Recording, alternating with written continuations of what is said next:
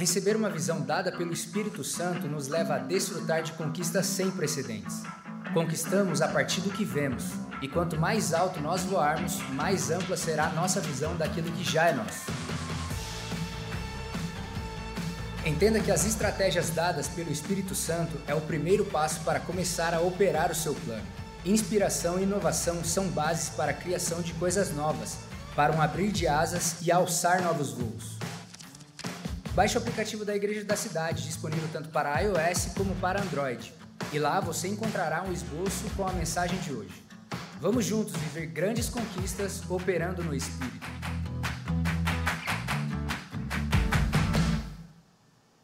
Muito bem, então vamos lá a essa série de mensagens que está extraordinária e com certeza abençoando a sua vida, uh, deixando marcas profundas da orientação divina, da perspectiva dos céus, de como devemos viver os nossos planos, sonhos, projetos, dados pelo próprio Deus, para que em tudo possamos ir muito bem. O tema dessa mensagem de hoje é opere pelo seu opere o seu plano. Nessa série que significa você operando no espírito. Essa tá aqui, ó. Essas siglas, o VOE, que forma o VOE, significam você operando pelo Espírito.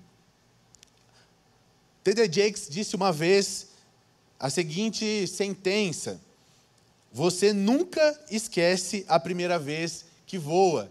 E essa é uma verdade incontestável, não é? Eu não sei qual foi a sua experiência com voo, com quantos anos você voou, ou se você já voou ou não na sua vida, mas o voo de avião é algo extremamente marcante. A primeira vez que eu viajei de avião, eu tinha 24 anos, então eu já tinha maturidade suficiente para saber todos os possíveis problemas e todas as garantias de segurança que um voo tinha. Então, logicamente, eu não fiquei nem um pouco nervoso. Só que isso não é verdade. Eu fiquei amedrontado. Com 24 anos, eu sentei do lado da janela, a minha esposa é minha testemunha, eu passei 12 horas de viagem olhando para baixo e perguntava para ela assim: como nós estamos a 900 quilômetros por hora, a quase 1.200 metros de altura, separados por uma lata de um milímetro. Aí ela falava, só dorme. Eu falava, não consigo. Mas a experiência com voo, ela causa essa, de certa forma, esse medo periférico, que não é um medo ruim, não é um medo maligno, mas é sim uma consciência de que você está em uma dimensão, está vivendo uma realidade que não é a natural. O voo é algo que rompe limites e barreiras humanas naturalmente. Ah, a primeira vez que você voa, você passa por diversas experiências que são inesquecíveis, como, por exemplo, a expectativa da novidade. Você vai então sair do modo convencional, dos dois pés no chão, e passar algumas horas no alto, voando em uma velocidade é, fora do comum também, que você não experimenta de maneira casual no seu dia a dia.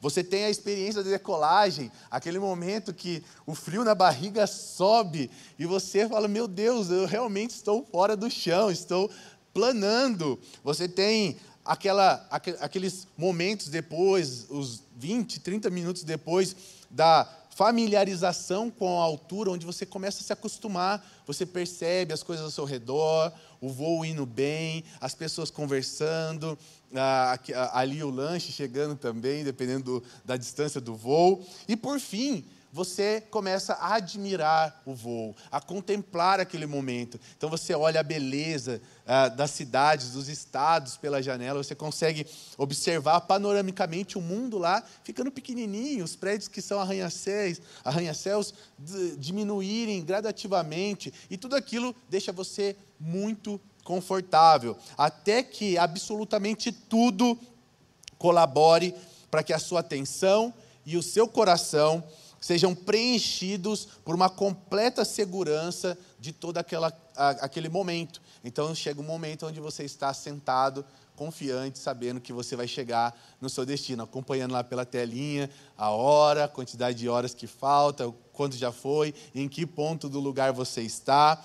Isso tudo porque o homem naturalmente nasceu, foi, é, desenvolveu e é fascinado por romper limites, principalmente quando o assunto é voo. Eu tenho duas filhas pequenas e, como eu já sou um pouco alto, tenho 1,98m, já estou muito próximo da altura dos céus. As minhas filhas entendem que, que naturalmente eu, eu sou o primeiro catalisador para que elas voem. Então toda hora tem uma ou outra, quase que eu tenho um dia na agenda reservado para que elas venham e me peçam: Papai, me joga para o alto. Então isso tudo não é, é anormal, é uma coisa natural do ser humano. O ser humano tem um desejo é, uma fascinação pela questão do voo, das alturas, de estar fora dos limites da realidade terrena, da, dessa fixação na terra, de, de romper a gravidade. E por conta disso, grandes homens durante a história procuraram, de forma muito ardente, concreta, realizar esse sonho do voo. E isso aconteceu.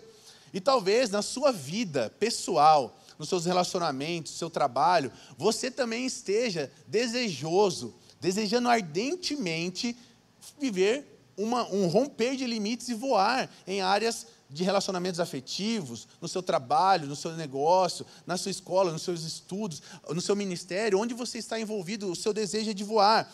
Mas alguns medos, alguns receios, algumas limitações podem te colocar, muitas vezes, num lugar de dois pés no chão, sem dar chances para o voo. Só que nós precisamos absorver uma verdade importantíssima se queremos viver uma vida relevante. O medo não pode impedir-nos de voar. Você não pode ser impedido pelo medo. Você não pode deixar de alçar voos altos na sua vida, no seu ministério, nos seus relacionamentos, no seu trabalho, no seu empreendimento, aonde quer que você vá, por medo. Olha só o que Santos Dumont o, o, inventor do avião disse certa vez: Não se espante com a altura do voo. Quanto mais alto, mais longe do perigo. Quanto mais você se eleva, mais tempo há de reconhecer uma pane. É quando se está próximo do solo que se deve desconfiar. Santos Dumont, o grande inventor do avião.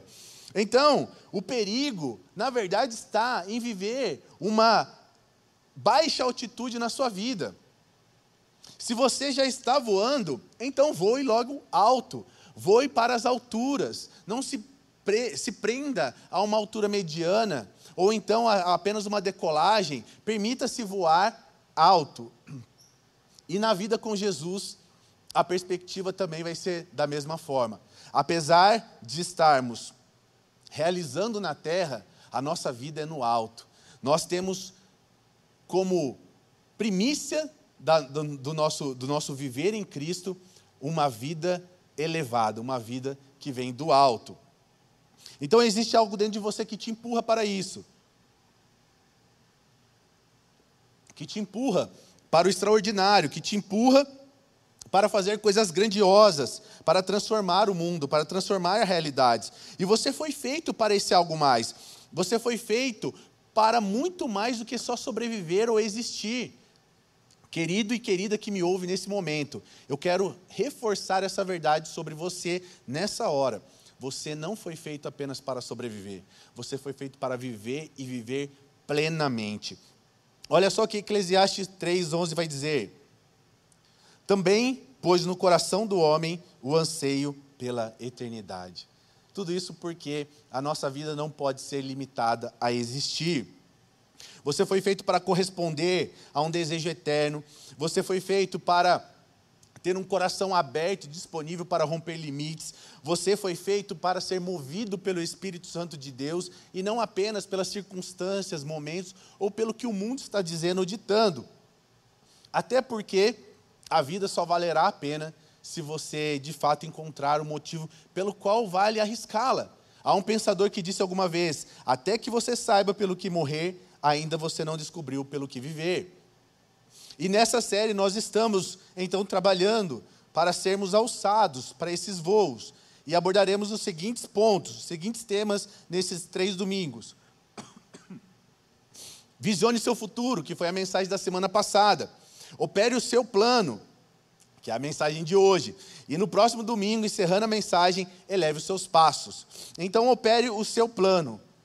Abra sua Bíblia aí, se você tem, ou nos acompanhem com a leitura em Isaías capítulo 40, versículo 29 e 31. Nós vamos ler esse texto que nos dá a base, um pontapé, para que também a Bíblia nos norteie e não seja apenas aqui ah, uma troca de pensamentos, reflexões baseado em achismo. A Bíblia é a nossa verdade inerrante, é a nossa verdade absoluta, é da onde nós tiramos base para todas as nossas decisões, pensamentos, planejamentos e execuções também. Diz assim o texto: Ele fortalece o cansado e dá grande vigor aos que, aos que, aos, ao que está sem forças. Até os jovens se cansam e ficam exaustos, e os moços tropeçam e caem. Mas aqueles que esperam no Senhor renovam as suas forças, voam bem alto, voam bem alto, como águias, correm e não, ficam e não ficam exaustos, andam e não se cansam. Aleluia! Esse aqui é um texto que você tem que colocar lá no seu espelho impresso, colocar também lá no seu ah, carro, no, na, na, notificação do seu celular, para você lembrar sempre qual é o objetivo da sua vida. Voar alto, não se cansar, não desistir, operar um plano que Deus mesmo determinou no seu coração. Mas esse plano só será possível operar por meio do Espírito Santo. E operar um plano é como operar uma decolagem, é quando você vê ali o motorista o piloto, melhor dizendo, vamos elevar o nível da, da classificação, o piloto ali manobrando, preparando as turbinas, ah, esquentando os pneus, aquecendo o motor, caminhando ali com o avião na pista até o momento da decolagem. Na nossa vida, nós precisamos lembrar que operar um plano também passa por esses processos. Após você visualizar a visão, a missão e o propósito que Deus te deu, chegou a hora de preparar as asas para o voo. Chegou a hora de operar o seu plano, operar o seu voo, para que então você chegue lá no destino onde Deus desejou que você chegue.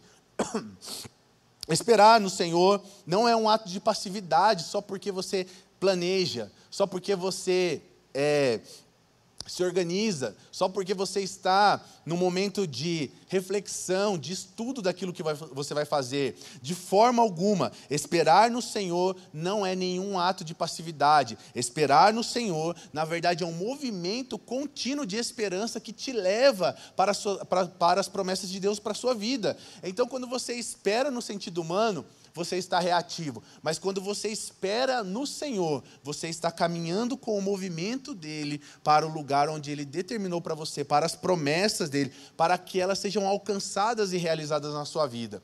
Se você hoje está em dúvida, estou esperando no Senhor ou estou passivo, a resposta ela se dá quando você percebe o movimento que eu estou fazendo parte de mim ou parte de quem está em mim? Se o movimento que você está realizando parte do Espírito que está em você, então você está esperando no Senhor. E, e eu aconselho, continue assim. Pano de fundo dessa mensagem está lá em Gênesis 37. A Bíblia vai narrar uma história muito conhecida por tantos do garoto que recebeu duas visões da parte de Deus em seus sonhos. Ah, esse menino, muito amado pelo seu pai, Jacó, preferido em muitas vezes, inclusive, se chamava José. E a história dele também carrega um drama na vida dele. E todos já sabem ah, ah, o desfecho, mas o processo pelo qual ele passa é importante ser reforçado, ser lembrado. Então vamos resumir aqui rapidamente a história de José em cinco pontos, cinco momentos estratégicos que mostraram que foi necessário, inclusive, ele arremeter ele foi para a decolagem, mas ele precisou refazer de novo o seu plano, operar de maneira mais pontual, mais assertiva e assim conseguir o voo que nós já sabemos que acontece no final. Então, quais foram os detalhes aqui da história de José que aconteceram após ele ter revelado os seus sonhos para os seus familiares, seus irmãos e seus pais? José passou pela cova. Isso mesmo, os irmãos de José lançaram ele numa cova para que ele morresse para silenciar os seus sonhos. Depois, ele foi vendido no mercado de escravos. Então, os ismaelitas compraram José para subjugá-lo para trabalhos forçados. Depois, ele foi para a casa de Potifar, ali vendido então como escravo, foi até reconhecido e muito bem tratado. Havia um ambiente propício para que ele fosse bem sucedido, mas sofreu uma acusação injusta de um assédio que não aconteceu, como nós já lemos na Bíblia, onde ele foi homem o suficiente para correr, e aqui fica a dica para todos os homens, diante de uma oportunidade de assédio, nunca ceda, corra. Essa é a decisão mais honrada, de maior hombridade que você pode ter. E assim conheceu o cárcere, ficou preso durante muito tempo. Ali, o seu coração permaneceu em Deus, crendo no plano que havia sido destinado para ele, crendo na visão que ele havia recebido. E por conta disso, até ali, na prisão, recebeu ah, a gestão do lugar. José era um preso que cuidava dos presos, da rotina. Nesse lugar, ele também conheceu alguns oficiais que estavam presos do Faraó. Quem eram? O copeiro e o padeiro, onde ele interpretou os seus sonhos e falou abertamente para ah, o copeiro: Olha, quando você for restituído do seu lugar junto ao Faraó, lembre-se de mim. Então ele também sabia que havia um plano sendo operado. Ele percebia tudo isso, mesmo nesse cenário caótico.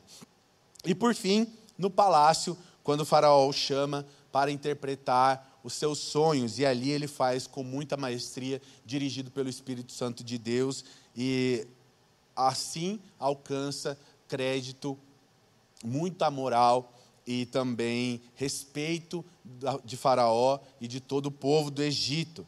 Só que José chegou no momento onde ele tinha sua visão muito clara, mas isso já não era mais o suficiente, porque eu saber para onde eu tenho que ir, eu saber o que eu, eu tenho para fazer e não realizar, não muda a história.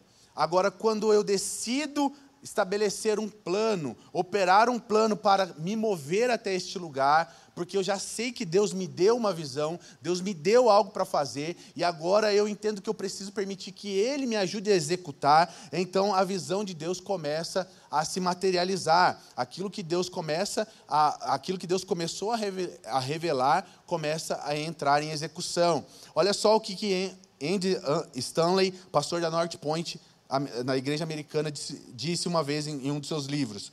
Os sonhadores sonham para que as coisas sejam diferentes. Os visionários imaginam-se fazendo diferença. Os sonhadores pensam em como seria bom se alguma coisa fosse feita. Os visionários procuram uma oportunidade para fazer alguma coisa. Uau, isso é revelador, esclarecedor, isso ilumina o nosso comportamento, a nossa forma de enxergar as coisas que nós estamos querendo e vivendo, vivenciando dia após dia porque não adianta sonhar muito sem realizar nada. O sonho é muito importante, a visão é muito importante. Eu não quero menosprezar aquilo que você carrega, porque eu tenho certeza que foi Deus que te deu. Você tem um sonho de uma empresa, sonho de uma família, sonho de uma carreira. Isso é um presente de Deus para você. Mas se ele não for colocado em prática, se você não deixar de ser um sonhador apenas para ser um visionário realizador, esse sonho ele não passará de um é, momentâneo lapso de vontade ou esperança. Eu ouvi uma vez que quem sonha demais está em coma. Nós não podemos viver como quem está em coma. Nós devemos viver como quem vê e realiza, aplica, vence e conta testemunhos. Eu quero, em nome de Jesus Cristo, que você conte seus testemunhos, que você voe muito alto e não seja só um contador de histórias, mas seja um contador da sua própria vida para que todos vejam que, assim como Deus fez uma vez, ele continua fazendo. Então José não era um desses sonhadores, José era um visionário. Ele se movia em direção à visão que recebeu de Deus. Então ele oferece imediatamente, diante de toda aquela situação, mesmo tendo que arrematar, arrematar arremeter arremeter cinco vezes, primeiro na cova, depois no mercado de escravo, depois na casa de Potifar, depois no cárcere, depois no. Mesmo tendo que preparar o voo cinco vezes novamente, ele tinha um plano para operar quando a oportunidade chegasse. E aí eu quero ler com você Gênesis 41, que narra esse momento tão crucial na vida de José, que tira ele de um sonhador para agora um visionário realizador. O texto diz o seguinte: Procure agora o Faraó, um homem criterioso e sábio, e o coloque no comando da terra do Egito. O Faraó também deve estabelecer supervisores para recolher um quinto da colheita do Egito durante os sete anos de fartura. Eles deverão recolher o que, o que puderem nos anos bons que virão, e fazer estoque de trigo, que, sob o controle do Faraó, serão armazenados na cidade esse estoque servirá de reserva para os sete anos de fome que virão sobre o Egito, para que a terra não seja arrasada pela fome. O plano pareceu bom a Faraó e todos os seus conselheiros. Por isso, Faraó lhe perguntou: Será que vamos achar alguém como este homem, em quem o Espírito Divino está? Disse, pois, o Faraó a José: Uma vez que Deus lhe revelou todas essas coisas, não há ninguém tão criterioso e sábio como, sábio, como você. Você terá o comando do meu palácio, e todo o meu povo se sujeitará às suas ordens. Somente em relação ao trono serei maior que você. E o Faraó prosseguiu: Entrego a você agora o comando de toda a terra do Egito. E em seguida tirou do seu dedo o anel de selar e o colocou no dedo de José. Mandou-o vestir linho fino e colocou uma corrente de ouro em seu pescoço. E também o fez subir em sua segunda carruagem real. E à frente os arautos iam gritando: Abram caminho. Assim José foi colocado no comando de toda a terra do Egito. Uau!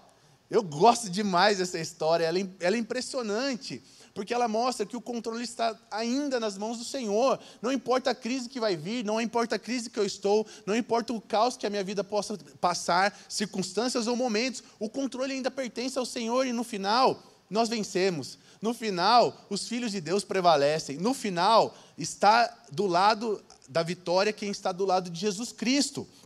Então, para operar o seu plano, quero dar alguns conselhos aqui práticos para você. Primeiro, seja sábio e criterioso. Acabamos de ler aqui, versículo 33.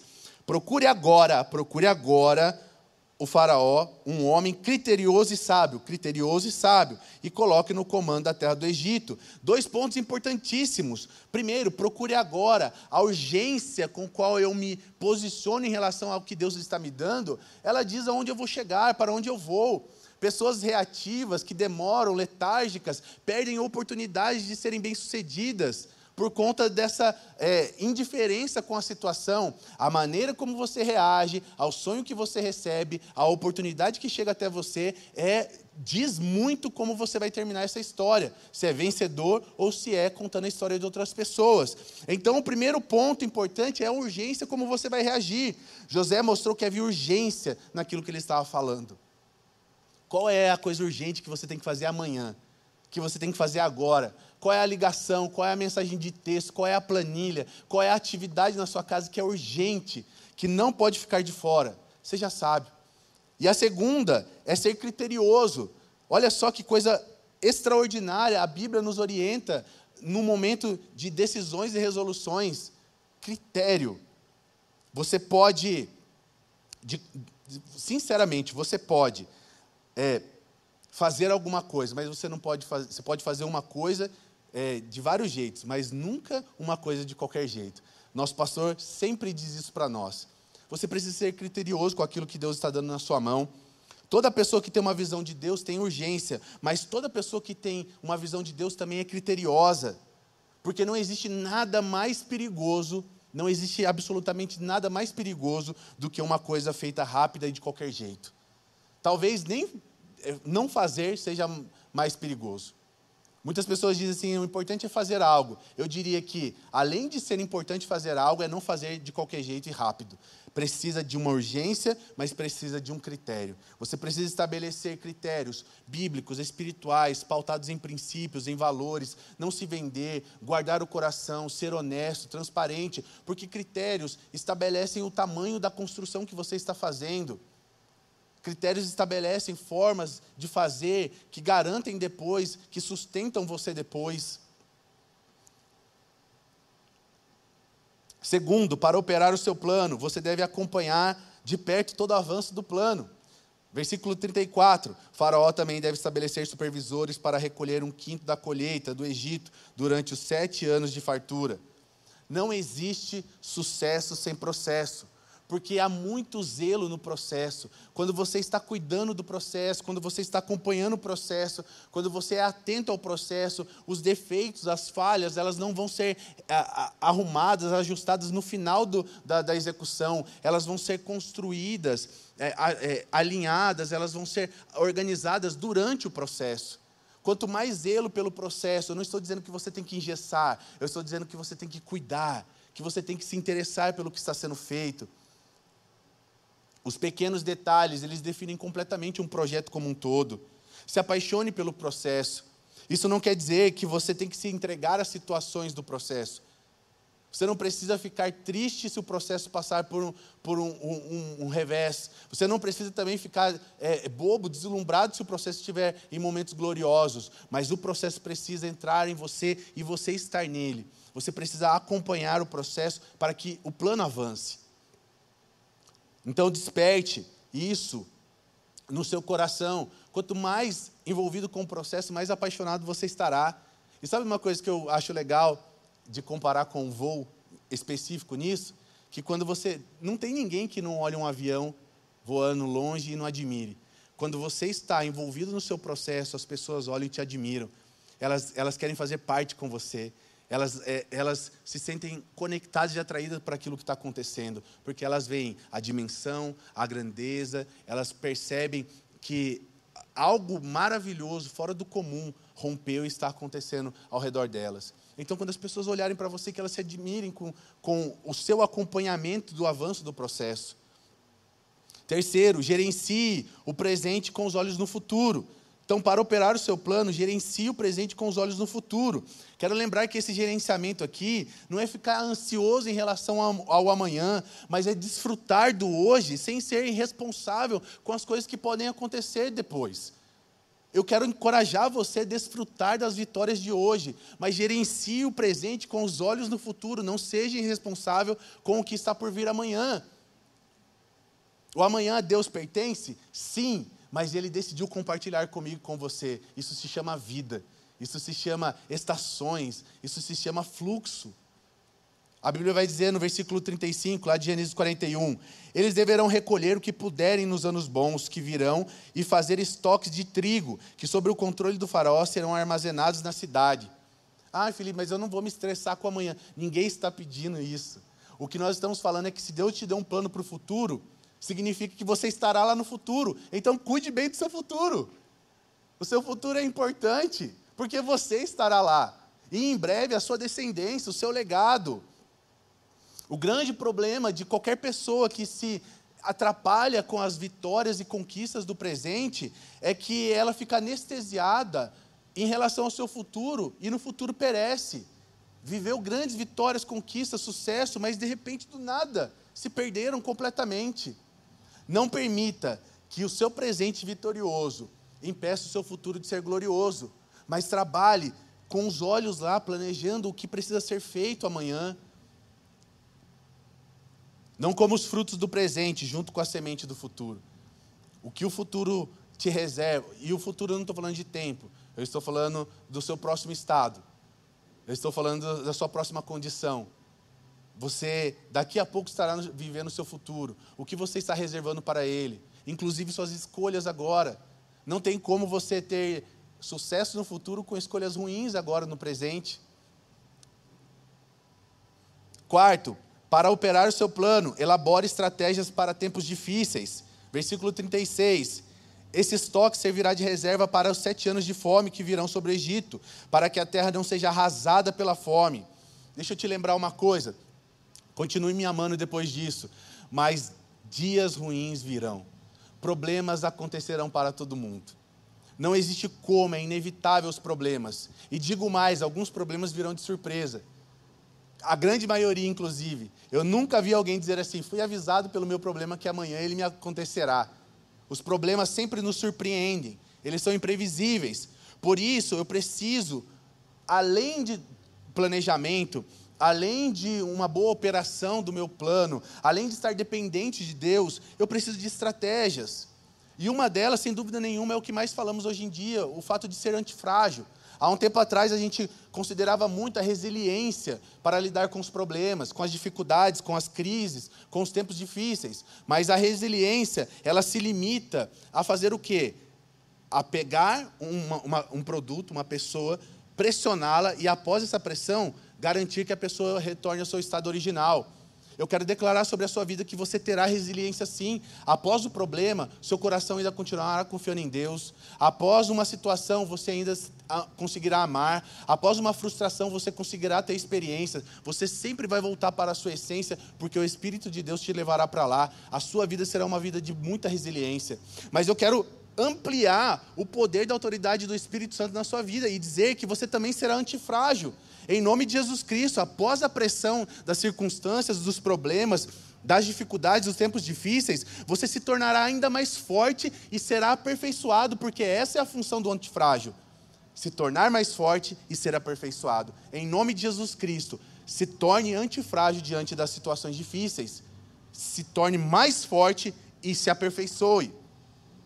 Não deixe que um recorte de um momento ruim se torne toda a história da sua vida. Não deixe que um momento difícil se torne a sua história completa. Não resuma você a um problema, porque você não é um problema. Você é uma bênção, a sua vida é uma dádiva de Deus. Jesus Cristo pagou alto preço para que você tivesse uma vida plena e abundante. Os recortes difíceis acontecerão, mas a sua vida em plenitude, ela é uma vida abençoada. Tenho certeza que você falou amém aí na sua casa. Então, estar preparado para tempos difíceis faz parte de, um, de operar um, um, um, plano, um voo assertivo, de sucesso.